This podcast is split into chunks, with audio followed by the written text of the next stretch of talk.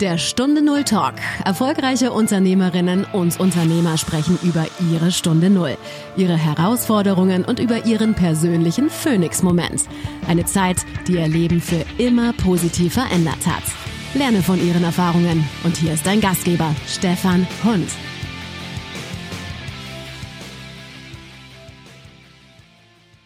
Was war deine Stunde Null, als du gemerkt hast, so wie bisher geht's nicht mehr weiter? Als ich ähm, in dem Unternehmen, in dem ich auch meine Ausbildung gemacht habe, peu à peu jedes Jahr befördert wurde, immer mehr Verantwortung bekommen habe, auch mehr Geld verdient und irgendwann war ich an der Stelle, da ging es nicht mehr weiter.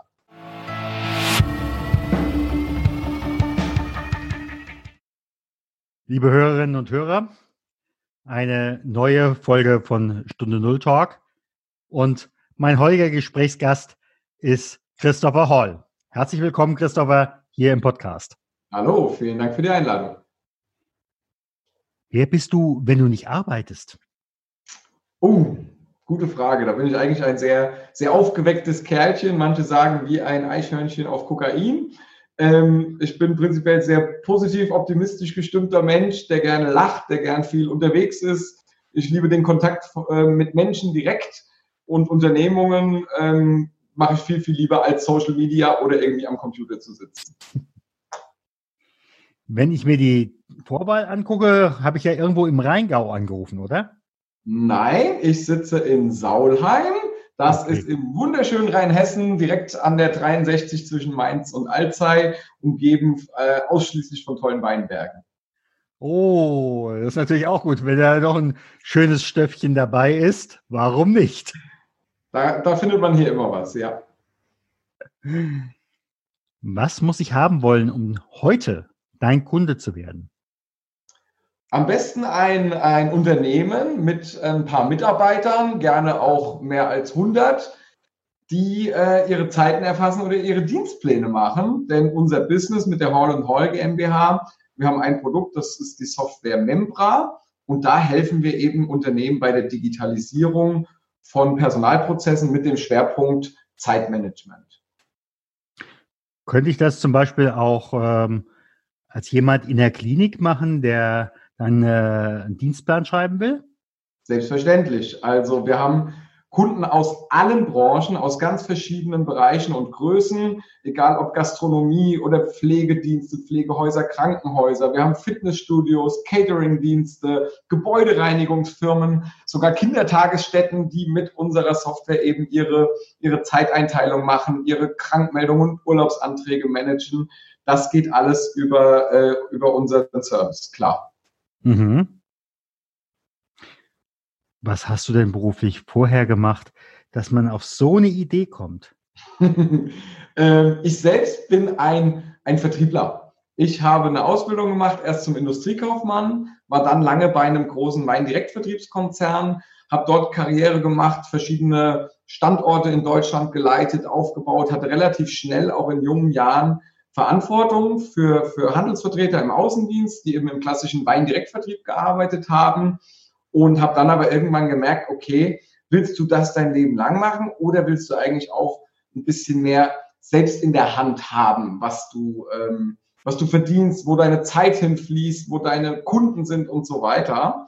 Und habe mich dann dazu entschlossen, äh, nochmal studieren zu gehen und parallel mich mit der Selbstständigkeit auszuprobieren.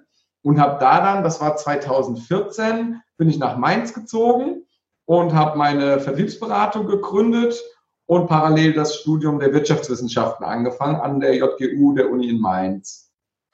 Dann frage ich natürlich in dem Moment, wo man, wo du an so einen Punkt kommst, es geht nicht mehr weiter in dem Alten. Hm, wie hat dann so die Umwelt reagiert? Möglicherweise, oder was heißt möglicherweise wahrscheinlich, äh, wird auch die Zahl auf dem Konto äh, eine kleinere gewesen sein, denn der Chef vorher hat ja nicht mehr überwiesen. das stimmt. Also vorher habe ich auch äh, für mein Alter und so natürlich sehr, sehr gut verdient, habe aber dann auch, wie gesagt, gemerkt, dass es, dass es nicht mehr vorwärts geht und ich wollte immer weiter nach oben und habe dann auch von der Geschäftsführung dort klar signalisiert bekommen, dass das jetzt erstmal, dass die letzten Jahre schon ganz gut waren und dass aber so der aktuelle Stand ist, wo man mich äh, für die nächsten zwei, drei Jahre sieht. Das habe ich nicht so gesehen und habe dann gesagt, gut, dann schaue ich mich jetzt eben nach anderen Optionen um. Ähm, natürlich war das dann ein krasser Rückschritt. Ich hatte das Glück, dadurch, dass ich auch eine, eine sehr gut abgeschlossene Ausbildung hatte, konnte ich ein Stipendium erwerben für die Zeit des Studierens und äh, hatte da schon mal eine Grundabsicherung eben für den Bachelor für diese drei Jahre, 14 bis 17 und parallel mit der, mit der mh, hm, Selbstständigkeit, also mit meiner Vertriebsberatung, hatte ich über einen sehr guten Freund der Familie auch schon äh, jemanden, der mir hier und da die ersten Aufträge und äh, Kunden zuschustern konnte. Und so ging das dann relativ schnell und einfach von der Hand.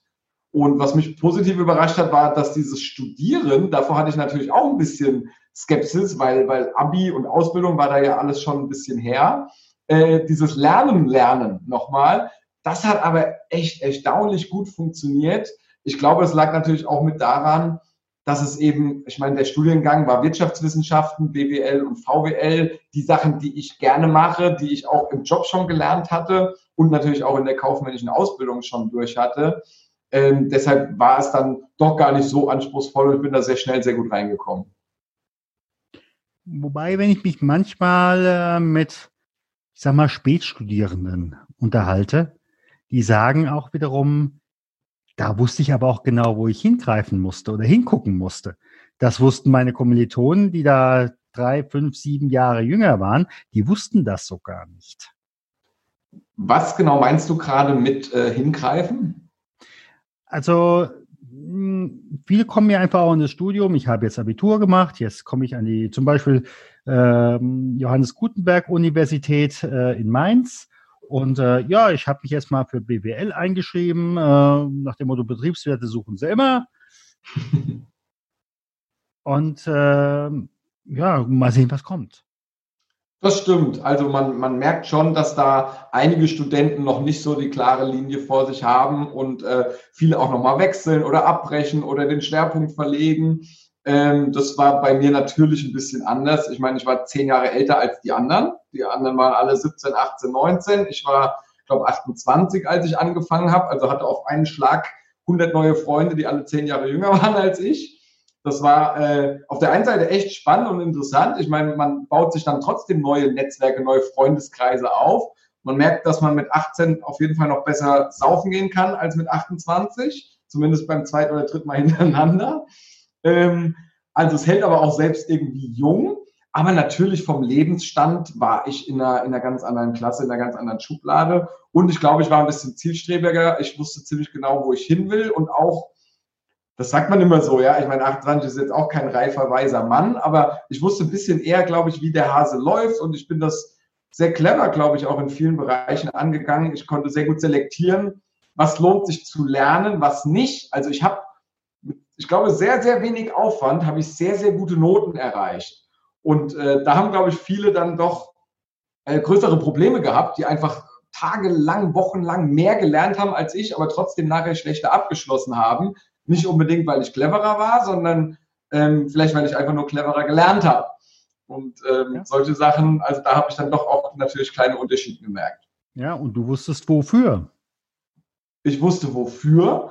Und ich hatte natürlich auch gar nicht die Zeit, die der klassische Student hat, weil ich eben nebenher noch ein Business am Laufen hatte, was ich auch aufbauen wollte. Und ich wollte natürlich auch, man hat mit 28 einen anderen Lebensstandard als, als jemand, der jetzt gerade zum Studieren nach dem Abi zu Hause auszieht. Äh, trotzdem bin ich bewusst in eine WG gezogen, weil ich auch da diese Erfahrung noch mitmachen wollte. Hatte auch wirklich äh, schöne Zeiten. Ich sage mal WG Vor- und Nachteile. Das wird wahrscheinlich jeder so sagen, der mal alleine mal in der WG gewohnt hat. Ähm, aber die Erfahrung will ich auf keinen Fall missen. Und ähm, also eine Zeit, auf die ich auf jeden Fall nur eigentlich positiv zurückblicke. Wir haben ja im Augenblick jetzt auch mit Corona, ich will einfach mal sagen, eine Veränderungszeit. Ich will es noch nicht Umsturzzeit nennen. Ähm, ich mache die Erfahrung, dass diejenigen, die mal so einen, äh, so einen Change im Leben hatten, jetzt mit dieser Situation doch deutlich entspannter umgehen können als diejenigen, die, ich sag mal, immer den Kaminaufstieg hatten. Wie, ging's, wie geht's dir damit? Würde ich wahrscheinlich auch so unterschreiben. Also nicht pauschal, ich kenne nicht alle Menschen und weiß nicht, wie sie damit umgehen, aber mhm. ähm, von meiner Grundeinstellung, ich habe es eben schon gesagt, äh, ich habe so ein, ein Grundvertrauen in die Welt. Ich habe keine Angst. Ich weiß, dass es immer weitergeht, egal was passiert. Äh, ich weiß, dass wir, äh, dass es Menschen auf anderen Kontinenten, in anderen Ländern zu anderen Zeiten so viel schlechter geht als uns heute, was da noch alles kommen könnte. Also mache ich mir da keine Sorgen. Ich ähm, weiß, dass jeder jetzt mit Problemen zu kämpfen hat, aber ich sehe, wie unterschiedlich Menschen damit umgehen.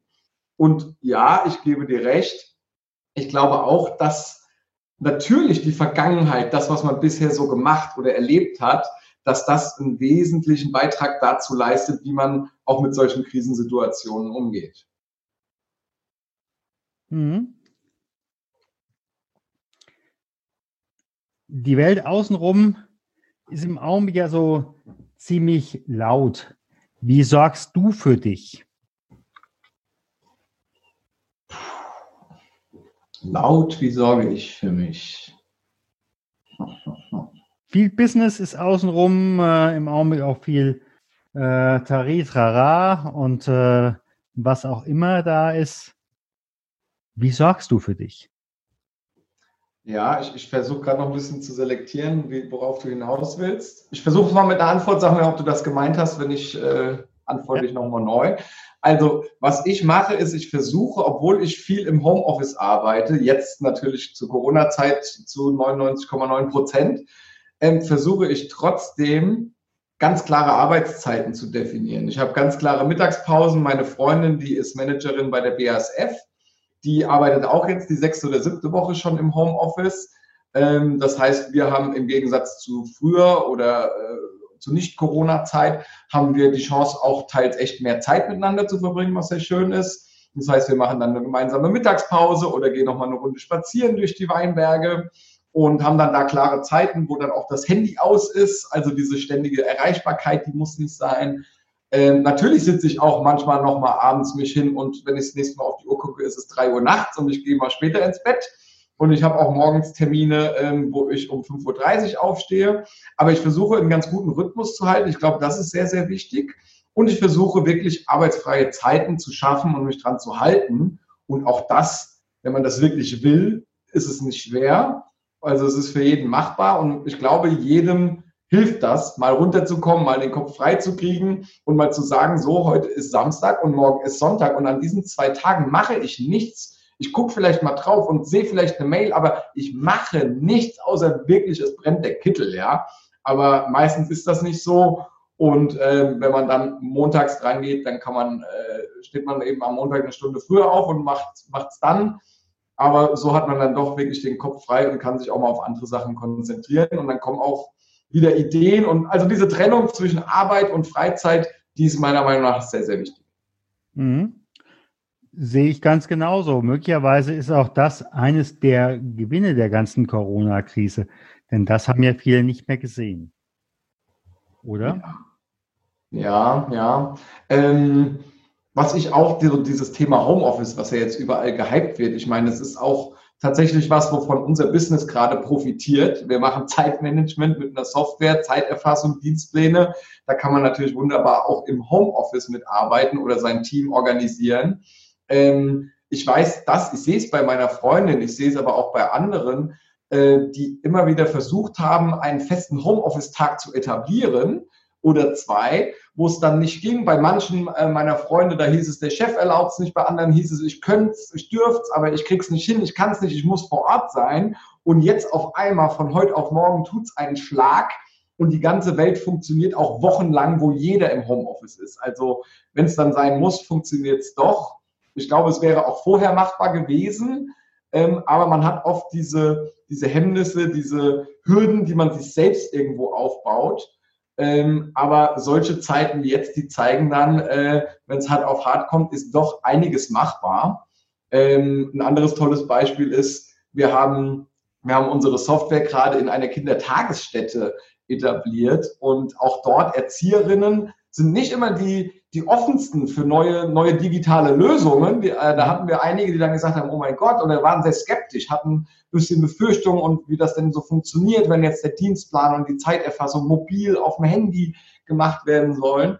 Und rucki zucki, nach, nach, die haben Zoom-Schulungen gemacht, an sowas wäre nicht zu denken. Da waren Kolleginnen, die hatten keine E-Mail-Adresse, die musste erst eingerichtet werden. Aber dann hat man gemerkt, wie schnell die trotzdem damit fit sind und sagen, boah, wie toll, ich muss keine Papierzettel mehr ausfüllen für meine Arbeitszeit aufzuschreiben und merken dann ganz, ganz schnell natürlich auch den Mehrwert, den solche digitalen Lösungen, die Zoom-Konferenzen mit Webcam und was ja heute alles möglich ist, was das alles bietet.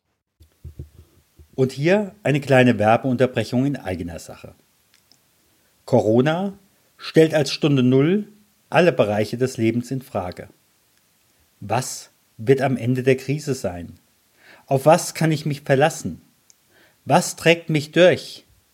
Wo kann ich mich bereits heute besser und wohltuender positionieren, damit ich am Ende der Krise vielleicht sogar stärker herauskomme? Da empfehle ich dir das Phoenix-Moment-Seminar, vielleicht sogar genau die richtigen drei Tage, gut vorbereitete und intensiv begleitetes Schweigen. Viele meiner Gesprächsgäste waren auch schon Teilnehmer meines Schweigeseminars. Wann kommst du? Du findest die Seminarausschreibung für dieses Seminar und die nächsten Termine unter der Phoenix Moment in einem Wort.com. Ich freue mich auf dich. Und nun geht's weiter mit dem Interview. Wo stehen wir in fünf Jahren? Hoffentlich nicht mehr hier, wo wir sind. Aber ich glaube, die Welt wird durch Corona definitiv eine andere sein. Auch nicht erst in fünf Jahren, auch schon früher. Ähm, ich glaube, dass viele Menschen sich Gott sei Dank durch, durch diese Situation jetzt auch ja, ein bisschen auf andere Dinge besinnen, auf die, nicht immer dieses faster, harder Scooter, dieses schneller, fester, stärker, größer, äh, sondern einfach auch andere Werte wieder wieder ein bisschen ähm, ja, schätzen lernen. Ich habe es gemerkt, relativ schnell, auch schon nach zwei, drei Wochen Corona, was mir eigentlich am meisten fehlt. Und das war echt der Kontakt zu anderen Menschen, egal ob das äh, andere Business People waren, ob das Netzwerktreffen waren, äh, Sport, äh, Freunde, Bekannte, Familie. Ja, selbst wenn man dann Familie mal besucht hat oder mit der Mutter über den Gartenzaun gesprochen hat, äh, man kann sie nicht mal mehr in den Arm nehmen. Solche Sachen wie schnell die einem fehlen und wie wenig man die eigentlich ja, zu schätzen weiß, wenn sie denn in echt passieren. Mhm. Andersrum ist das natürlich immer so. Kein Mensch ist heute Morgen aufgewacht und hat gedacht, ach, wie schön, dass ich keine Zahnschmerzen, kein Bauchweh und äh, nichts habe. Aber wenn er Zahnschmerzen hat, denkt man, scheiße, warum ich, warum heute, ähm, ja, was habe ich nur getan? Also das ist, glaube ich, was, ähm, das macht was mit uns. Ansonsten wird die Welt digitaler, immer weiter. Das finde ich äh, gut. Das ist ein sehr positiver Aspekt oder wird auch unterstützt durch solche Krisenzeiten, wo die Menschen merken, was alles digital möglich ist. Und da wird es natürlich viele, viele Fortschritte geben. Ähm, ansonsten wird sich in manchen Branchen, wenn wir bei Corona bleiben, äh, wird sich, sage ich mal, das Angebot ein bisschen verschmälern, denke ich einfach dadurch, dass tatsächlich Unternehmen wegbrechen. Das merkt man jetzt schon und das wird, glaube ich, noch ganz, ganz schlimm, dass äh, auch bei so Airlines oder was weiß ich was für Bereichen, wo wirklich nur einer von zehn nachher äh, irgendwo bestehen bleibt, ja. Auf jeden Fall. Schwierig wird es für denjenigen, der jetzt nicht äh, imstande ist, sich zu verändern. Der bleibt. Äh, für den ist es dann nicht nur eine Stunde Null, die nach 60 Minuten oder wie auch immer zu Ende ist, sondern dann ist es möglicherweise auch auf Dauer Null. Ist dir, kommt dir da auch nochmal was so vor dein inneres Auge von den letzten Tagen? Sofort, ja. Ich merke es ja auch mit, mit unseren Kunden oder Interessenten, mit denen ich tagtäglich im Gespräch bin, ähm, wo ich auch merke, wir haben wir haben ja aus, aus einigen Branchen auch mehrere Kunden oder Interessenten mhm. und man merkt, wie die sich teilweise, wie die den Kopf in den Sand stecken oder andere sich wirklich den Hintern aufreißen und sagen, jetzt probiere ich das, jetzt probiere ich das, jetzt probiere ich das. Mhm. Also auch da ganz unterschiedliche Charaktere. Manche, die klagen und sagen, wieso kriege ich keine Unterstützung vom Staat? Was soll ich mit dieser kleinen Hilfe oder oder? Und andere, die, die haben jetzt schon Events und Ideen und äh, entwickeln neue, neue Produkte, die mhm. sie verkaufen können. Und auch ein Fitnessstudio, das geschlossen ist, wo keiner hin kann, kann aber irgendwie Umsatz machen oder mit seinen Mitgliedern in Kontakt bleiben. Ähm, auch ein, ein Catering-Dienst, der keine Hochzeiten und äh, Unternehmen mehr beliefert, kann aber Lösungen finden, wie er Business macht. Also es gibt in jedem Bereich kreative Menschen, ähm, die wirklich sofort was finden und Ideen machen. Ich habe letzte Woche zum Beispiel äh, bei einem bei einer äh, Online-Verköstigung, Weinprobe mit Musik teilgenommen, wo dann mhm. online über Streaming ein, ein echter Pianist angestellt wurde, der hat uns Musik ins Haus gebracht. Vorher wurde Wein und Antipasti geliefert. Also es ist so viel möglich. Und ähm, da merkt man natürlich dann auch den kreativen Geist eines Unternehmers, der eben was unternimmt, ja. Und bei manchen anderen äh, da denkt man, okay, wenn ihr, wenn ihr nichts macht, dann wird auch erstmal nichts passieren. Ja, deshalb mache ich ja auch diesen Podcast Stunde Null, um da wirklich auch andere zu inspirieren. Es geht weiter. Und äh, wenn ich den Kopf in den Sand stecke, brauche ich mich nicht zu wundern, wenn ich irgendwann nur noch schwarz sehe. So sieht das aus. Ja. Ich sage mal ganz, ganz herzlichen Dank.